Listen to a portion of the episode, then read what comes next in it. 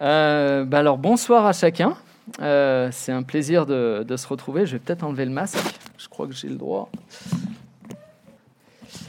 Euh, du coup, on, est, on peut être reconnaissant d'être ici, tout simplement parce que par les temps qui courent, c'est pas gagné. Hein.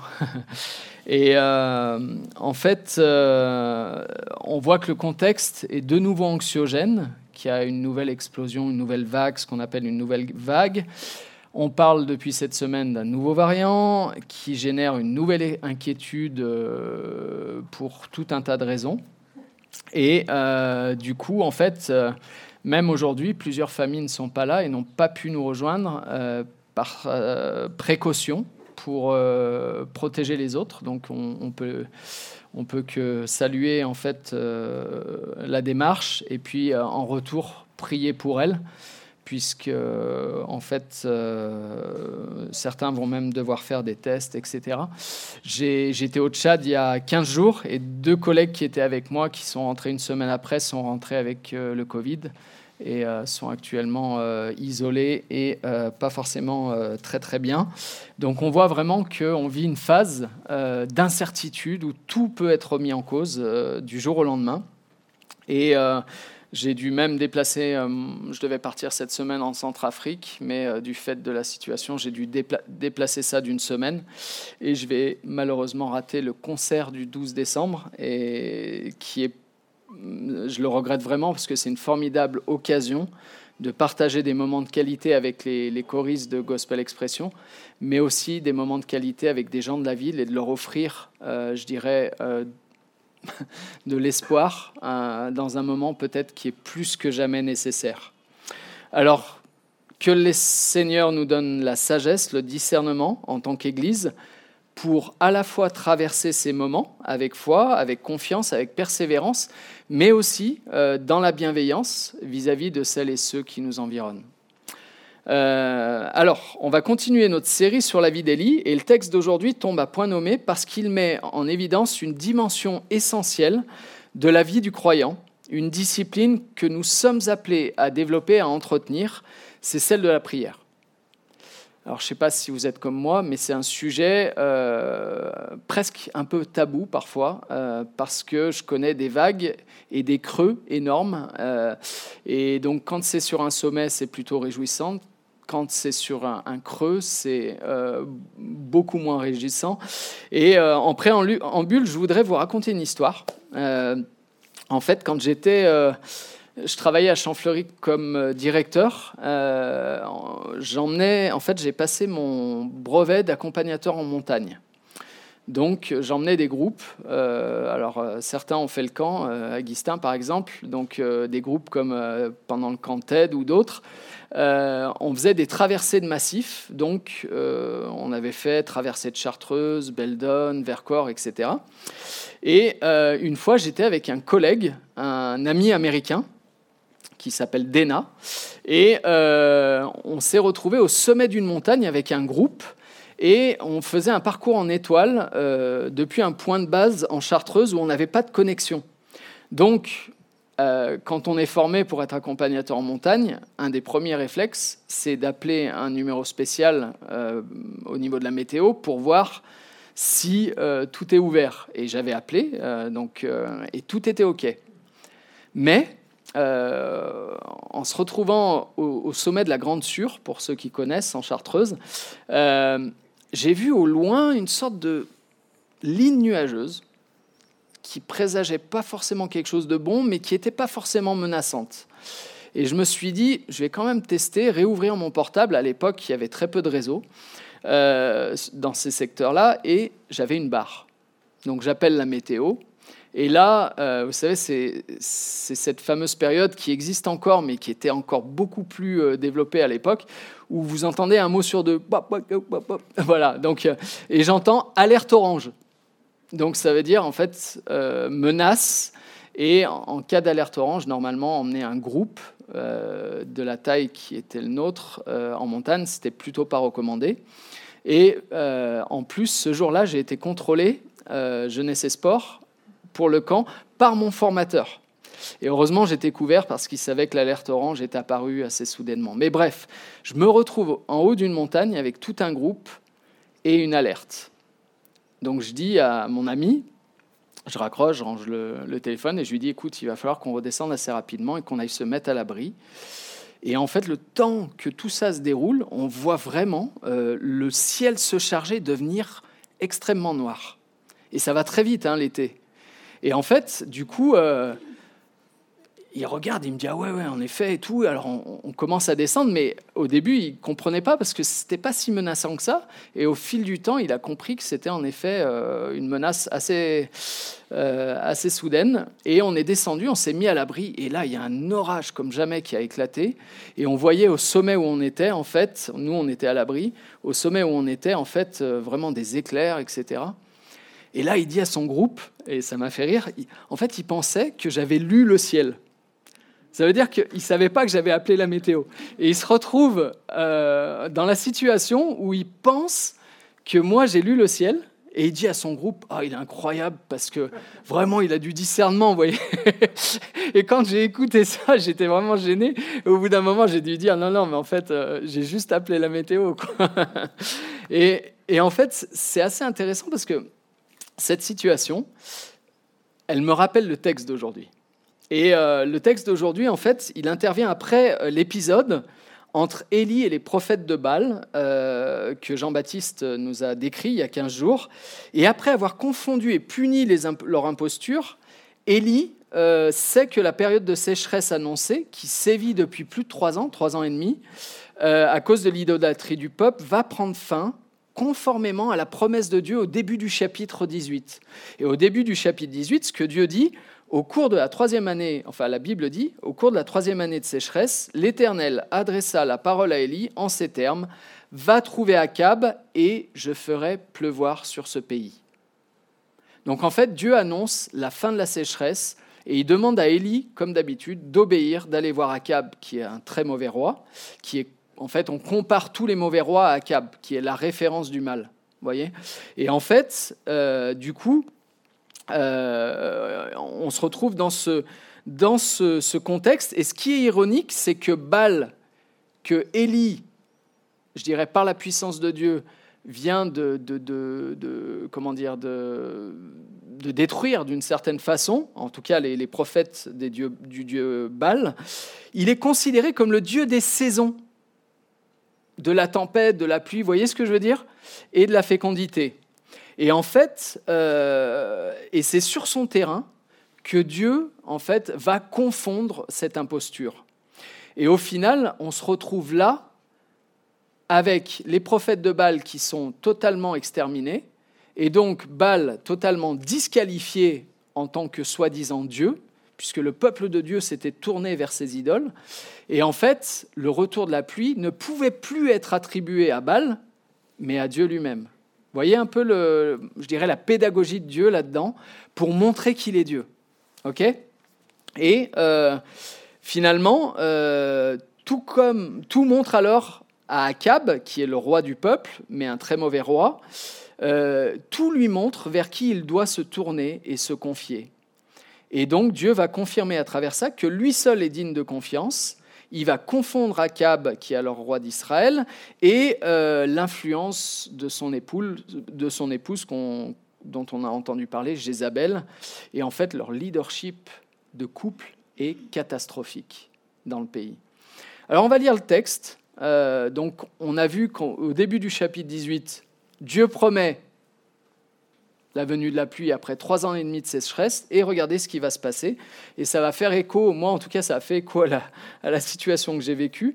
C'est Élie dit à Akab, alors c'est dans, euh, c'est dans 1 roi 18, versets 41 à 46, et vous l'avez sur, euh, sur l'écran. Et euh, c'est dans la version Summer 2015. Alors, Élie dit à Akab, monte, mange et bois, car il se fait un bruit qui annonce la pluie. Akab monta pour manger et pour boire, mais Élie monta au sommet du Carmel et se penchant contre terre, il met son visage entre ses genoux et dit à son serviteur Monte, regarde du côté de la mer. Le serviteur monta, il regarda et il dit Il n'y a rien. Élie dit sept fois, retourne, retourne-y. Et à la septième fois, voici un petit nuage, d'accord, qui s'élève de la mer et qui est comme la paume de la main d'un homme. Et Élie dit, monte, et dit à Akab, attelle et descend, afin que la pluie ne t'arrête pas. Et en quelques instants, le ciel s'obscurcit par les nuages, le vent s'établit, il y eut une forte pluie. Akab monta sur son char et partit pour Gisraël, qui était sa demeure euh, d'hiver. Et la main de l'Éternel fut sur Élie, qui se saignit les reins et courut devant Akab jusqu'à l'entrée de Gisraël. Alors c'est un texte qui est un peu perturbant, d'accord? Euh, À la première lecture, on ne comprend pas tout, et il faut vraiment creuser pour arriver à capter en fait le fond des choses et ce que l'auteur exprime à travers ce texte. Alors, si on revoit la scène, qu'est-ce qui se passe? On va essayer de la, je dirais, de la synthétiser. Et là, je vais faire appel à vous. Qu'est-ce qui se passe dans cette scène? Donc, chapitre 18, verset 1, Dieu promet le retour de la pluie. Comment ça se passe? Par la voix de qui il annonce? Élie. Au bout de trois ans et demi de sécheresse, il l'annonce par la voix d'Élie. En fait, ça va faire partie d'un des miracles qu'Élie va accomplir au nom de l'Éternel, d'accord? Et qui va montrer que Dieu est Dieu. OK?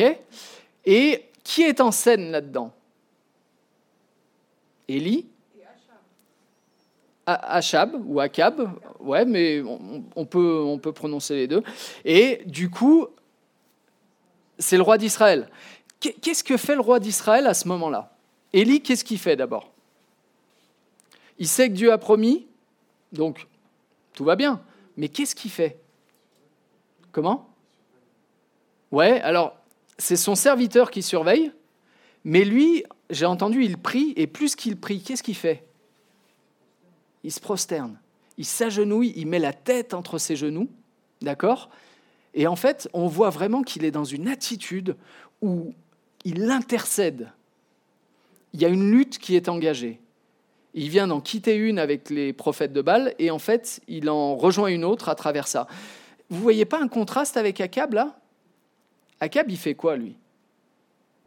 Il mange et il boit. Intéressant, non? Et là, on voit que un tout petit nuage de la paume d'une main devient un orage qui va certainement être torrentiel et qui va contribuer à, nourrir la terre, nourrir en fait les, ruisseaux et, en fait va redonner de la, vigueur, de la verdure en fait au pays.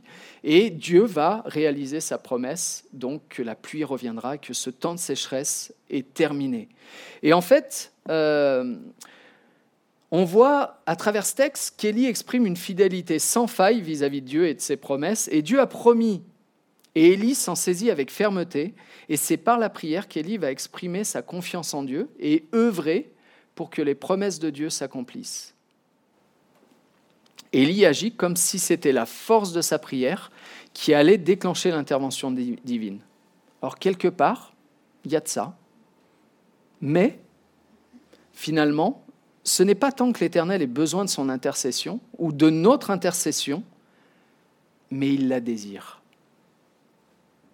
Il n'en a pas besoin, mais il la désire. Et ce qu'elle y fait, c'est qu'il exprime sa fidélité vis-à-vis de Dieu. C'est un peu paradoxal. Dieu n'a pas besoin, mais il le désire. Et c'est un peu le mystère de la prière d'une certaine façon.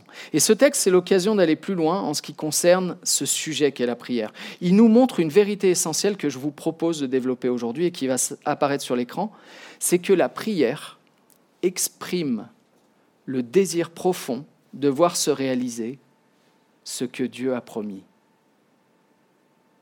La prière exprime le désir profond de voir se réaliser ce que Dieu a promis. La première chose, c'est qu'en fait, la prière, c'est la marque de notre fidélité. Et on voit vraiment le contraste entre l'attitude d'Élie et d'Akab, et en fait, ça révèle la réalité de leur foi et de leur confiance en Dieu. Là où Élie se confie en Dieu, Akab se tourne vers des leurs. Toute sa vie, il a fait des boulettes incroyables. Parce qu'en fait, il ne cherchait pas à servir Dieu. Et ce qui est remarquable dans le texte, c'est la solitude d'Élie dans l'intercession. On pourrait imaginer que le prophète et le responsable du peuple seraient associés, unis dans la prière, mais là où Élie plie les genoux et s'humilie pour voir la promesse de Dieu s'accomplir, Akab festoie. Et l'attitude comparée d'Élie et d'Akab, elle est saisissante. On a d'un côté un homme préoccupé par Dieu et les affaires de Dieu, toute sa vie en est l'illustration, et de l'autre, on a un homme, un homme qui est censé conduire un peuple dans la bonne direction, mais qui est préoccupé par son ventre et par l'immédiateté de ses désirs. Le résultat, c'est que toute sa vie, il multiplie les mauvais choix, les mauvaises alliances. Il s'enlise vers sa perte et la perte de ceux qui l'environnent. En fait, tant qu'il a la tête hors de l'eau, il se dit que c'est OK, tout va bien. Mais tout le reste du corps est enlisé dans le mal, jusqu'à ce qu'il se noie totalement. Et c'est souvent la perversion du mal, c'est qu'en fait, on ne se rend pas compte jusqu'à ce que ça nous submerge définitivement.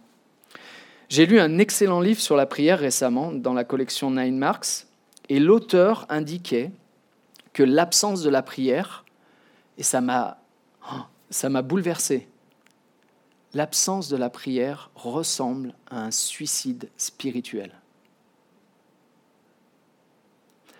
l'absence de la prière ressemble à un suicide spirituel. Waouh Ça m'a affecté, bouleversé. J'ai trouvé l'image saisissante. Et en fait, ça m'interpelle profondément pour moi-même, pour ma vie de prière. Parce qu'elle est trop souvent irrégulière. Il y a des phases de haut et des phases de bas. Et quand je vois la vie d'Élie, je me dis, waouh, c'est juste extraordinaire de voir que Dieu est avec lui et que sa vie est imprégnée par la prière. Et en fait, si on regarde plus loin, on a un exemple suprême. C'est l'exemple de Jésus. En cours de missiologie, on met l'accent euh, sur le modèle de Jésus et l'équilibre de sa vie avec trois composantes essentielles. Et si on essaie de découper la vie de Jésus et les récits bibliques, en fait, ce qu'on retrouve, c'est que finalement, lui qui est à la fois homme et Dieu, il nous offre un modèle de vie équilibré, et une des composantes, c'est l'intimité avec le Père. Et en fait, on dit que le modèle de Jésus, c'est ce qu'on appelle une triade de grâce.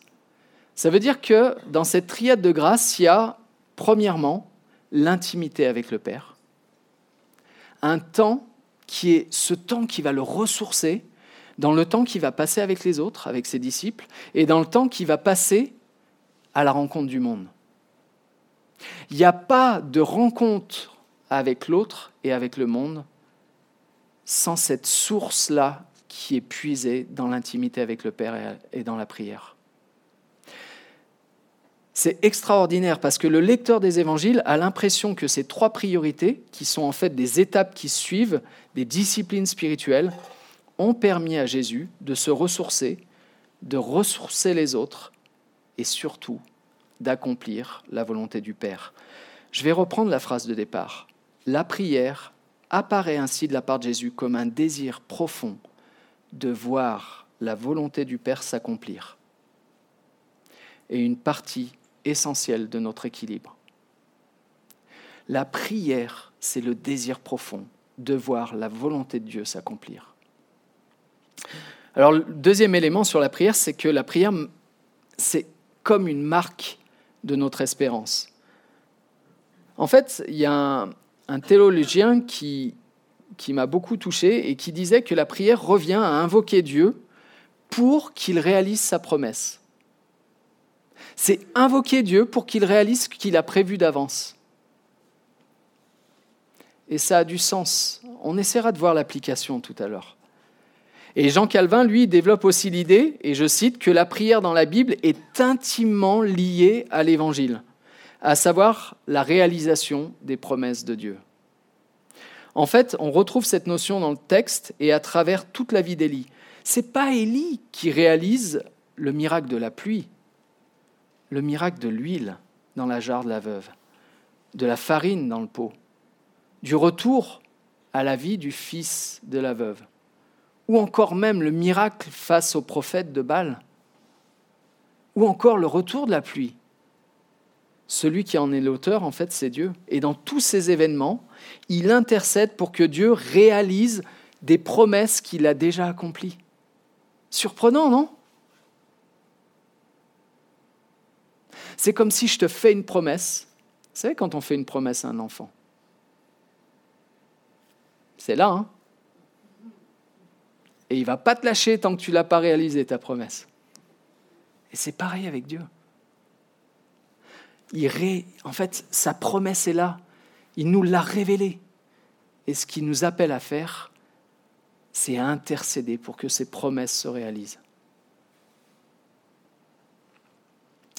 Élie savait que Dieu allait accomplir sa promesse et pourtant, il s'agenouille et il intercède pour qu'elle s'accomplisse. En fait, Dieu n'a pas besoin de nos prières, mais il la désire. Il les désire. Les promesses de Dieu sont les réponses aux besoins les plus vitaux de l'humanité. Et je trouve que dans le contexte qui est le nôtre, ça n'a jamais été aussi vrai. À l'époque d'Élie, le peuple de Dieu se perd vers l'idolâtrie, vers de faux espoirs, et Dieu donne alors toutes les clés pour manifester qu'il est celui vers qui on peut se tourner et trouver les réponses et les ressources. Sa promesse depuis toujours a été de résoudre ce que l'homme ne peut pas faire tout seul. Ça veut dire de réconcilier avec lui celles et ceux qui sont perdus. La promesse centrale de Dieu, elle est là. Est-ce que c'est ce que nous désirons? Est-ce que c'est ce pourquoi nous intercédons? Est-ce que quand on voit les gens qui nous environnent, c'est notre prière pour nous-mêmes et pour eux? Si notre désir, c'est de voir les promesses de Dieu s'accomplir, alors on est appelé à intercéder pour ça. Dieu n'a pas besoin de ça, mais il le désire. En fait, la promesse de Dieu, elle est d'une puissance et d'une simplicité remarquables. La promesse de Dieu, c'est une vie innocente qui se donne pour sauver le plus grand nombre, alors qu'aucun ne le mérite.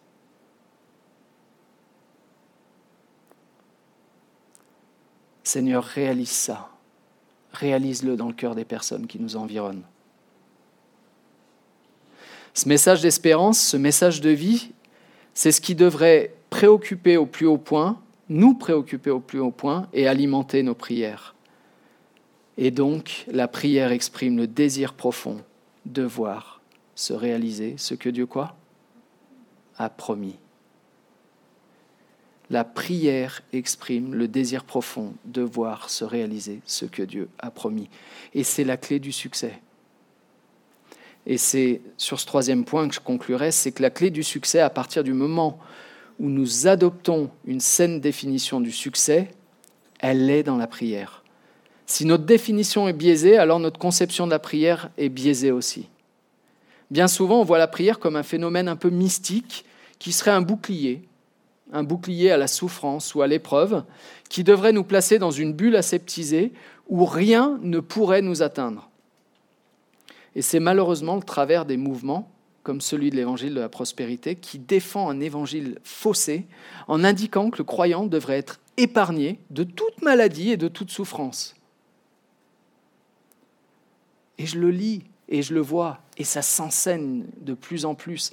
Mais c'est mystique. C'est pas biblique, c'est mystique. En fait, le croyant n'est pas épargné par la souffrance, par le mal ou par la maladie. Mais il a ce qu'il faut pour le surmonter. C'est malheureusement le travers de mouvements comme l'évangile de la prospérité qui... Euh, pardon, désolé, je, revenais sur euh, la phrase d'avant. Euh, en fait, c'est dans ces mouvements, c'est comme si le croyant bénéficiait d'un statut particulier. Alors récemment, Valérie va rigoler, mais en fait, euh, avec, euh, comme je voyage beaucoup depuis un certain nombre de mois, j'ai obtenu un statut. Et ce statut donne accès à des privilèges, au salon, enfin, vous voyez. Et en fait, je découvre un monde que je ne connaissais pas. Ça veut dire que là où normalement on fait des files d'attente, je passe en priorité, et là où j'attends dans une salle d'attente bondée, je me retrouve dans un salon avec nourriture à volonté, des toilettes propres, enfin, vous voyez, euh, la douche, enfin, c'est. Voilà. Je ne connaissais pas ce monde. Donc je le découvre. C'est, vous savez, c'est un peu comme la première fois où j'avais été surclassé un peu par hasard parce que voilà, je voyage en économie normalement, mais une fois on m'avait surclassé. Alors j'étais tout content et puis il y avait un gars qui était à côté de moi qui avait l'habitude apparemment et moi j'étais à côté, je touchais tous les boutons. Alors j'étais là, bzz, bzz, bzz, hop, et, lui il me regardait comme ça. C'est qui ce gars-là? Et en fait c'est un peu comme ça. C'est je découvre un monde et ce monde-là il m'attriste. Il m'attriste parce que c'est un monde en fait de privilèges, un monde où il y a un statut particulier. Et parfois, en tant que chrétien, on développe cette attitude où on croit que parce qu'on est chrétien, on a accès à des privilèges particuliers. Et on serait épargné. Mais ce n'est pas vrai. C'est faux. En fait, ce n'est pas juste. C'est pas ce que la parole nous enseigne, et l'exemple du parcours d'Élie le démontre. Le parcours du croyant n'est pas la promesse d'un long fleuve tranquille et d'une vie épargnée. Comme pour toute existence ici-bas, il est semé d'embûches, d'épreuves, et peut-être plus que la moyenne, car le seul fait d'être croyant apporte son lot de souffrance face à un monde qui rejette Dieu et son projet bienveillant. Alors la prière, c'est une des clés de succès pour des raisons qui ne sont pas humaines pour des raisons qui ne s'abaissent pas à nos critères et à nos perceptions étroites. C'est une clé de succès en ce qu'elle exprime notre désir de voir s'accomplir quoi? Les promesses de Dieu. Un des textes qui fait écho à celui d'aujourd'hui dans le Nouveau Testament se trouve dans Jacques V. Parce que Jacques V reprend en fait l'exemple de la vie d'Élie et le moment où il prie pour le retour de la pluie. Et en fait, c'est précédé par l'idée que la prière du juste est efficace. Et en fait, nous savons qu'Élie n'a pas fait la différence par la prière, parce que Dieu l'avait prévu d'avance. Toutefois, la prière d'Élie, centrée sur Dieu et ses promesses, elle est efficace. Et Élie exprime que tout en lui est tourné vers Dieu et ses promesses. Et Dieu répond favorablement en posant sa main sur lui. Ça ne veut pas dire que les circonstances seront meilleures, et la suite va le montrer parce que tout de suite après cette scène, la vie d'Élie est menacée parce qu'il va retourner au contact de Jézabel, qui va apprendre ce qui s'est passé avec les prophètes de Baal, et donc irritée par ça, elle menace la vie d'Élie. Et lui, bah, de, de, nouveau, il prend la fuite et il dit à Dieu, non, là, j'en peux plus, ça en est trop. J'en peux plus. Il y a toujours une galère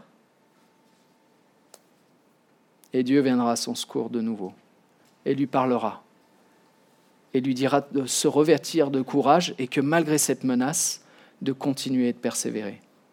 Alors qu'est-ce que ce texte nous apprend? À quoi il nous invite aujourd'hui dans notre contexte à Aix-les-Bains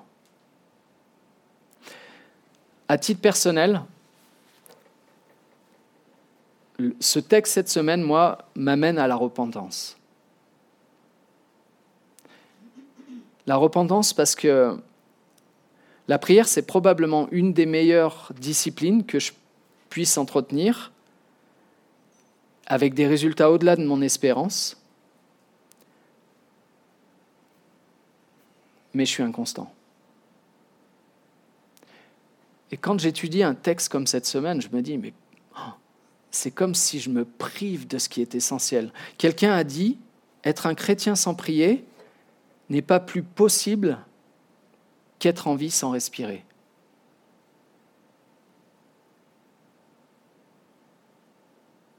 Je me prive d'oxygène quand je prie pas. Je me prive de ce qu'il y a d'essentiel. Je me prive de l'intimité au Père. Je me prive de ce qui va me ressourcer. Aussi, la prière d'Élie intervient dans un contexte très sombre. Et je me disais, mais en fait, on vit dans un contexte où il y a une idolâtrie ambiante, le temple de Diane, la porte qu'on a surnommée la porte de l'enfer, le casino, c'est une ville qui s'est construite sur l'argent et le pouvoir de l'argent. Le casino, regardez la place du casino et la superficie du casino si on la compare à la taille de la mairie. Ça m'est arrivé souvent de me balader dans la rue, d'entendre des curistes qui disent Oh, qu'est-ce qu'on fait aujourd'hui? Ah ben on va au casino. Le festival de la voyance, la prostitution de luxe, l'illusion du contrôle sanitaire. En fait, autant de marques qui indiquent certains enjeux de la ville dans laquelle nous vivons. Et est-ce que ces marques-là nous interpellent? Est-ce qu'elles nous heurtent? Et est-ce qu'à un moment donné, elles, nous appellent à l'humilité, à se mettre à genoux et à prier? Et en fait, ce n'est pas une démarche individuelle, la prière. Dans Matthieu 6, est-ce que c'est mon Père qui est aux cieux? Notre Père. Donne-nous. Pardonne-nous. En fait, la prière a une dimension collective, individuelle mais aussi collective. Et en fait, je me disais, mais finalement, euh, on a besoin vraiment de se réapproprier cette dimension-là. Et quand on a réfléchi à, à l'implantation de l'église du rivage, il y avait deux éléments essentiels qu'on voulait mettre au centre de tous les espaces. La parole de Dieu, et c'est Élie est au service de la parole de Dieu, et la prière. Et en fait, j'ai envie de nous inviter à ce que la prière puisse transpirer de tous ces espaces, que la prière puisse être au cœur de nos relations mutuelles, que la prière puisse être vraiment un élément en fait qui fait que dans l'humilité, on dit à Dieu, nous aspirons à ce que tes promesses se réalisent. Et on va voir quelque chose se réaliser. Je vous propose en fait qu'on sache investir et réinvestir ces espaces en nous assurant que la prière y occupe un espace de choix. Et la meilleure manière de le pratiquer, c'est qu'on va le faire ensemble maintenant. Et je vous propose simplement, par des prières courtes, pour que plusieurs puissent s'exprimer, d'exprimer à Dieu, en fait, ce désir de l'intimité avec lui, ce désir que ses promesses puisse se réaliser. On le fait ensemble? Prions ensemble. Amen. Seigneur, ensemble, nous voulons voir tes promesses se réaliser. Merci pour euh,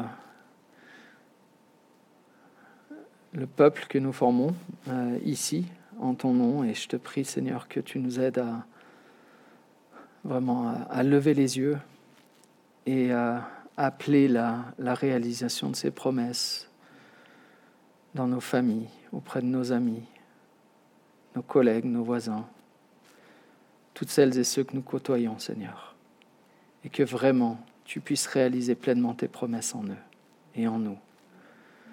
Seigneur, nous aspirons à, à, ce que tu sois le premier en tout, et dans ce monde troublé, Seigneur, tu es, tu es notre Père, tu es celui qui, montre euh, la voie à suivre. Tu es celui qui donne l'espérance, tu es celui qui réconforte. Seigneur, nous savons que on n'a pas la promesse d'une vie facile, mais on a la promesse que tu seras là, quelles que soient les circonstances. Merci aussi pour euh, ce que tu as réalisé déjà dans, dans l'Église, dans plusieurs de nos familles. Nous savons, Seigneur, que tu es le Dieu qui répond aux prières aussi. Seigneur, nous voulons te célébrer pour ça. Amen. Que la prière nous imprègne personnellement, mais aussi imprègne tous les espaces du rivage ensemble. C'est le défi vraiment que, qui peut nous être lancé aujourd'hui à travers euh, ce texte. Amen.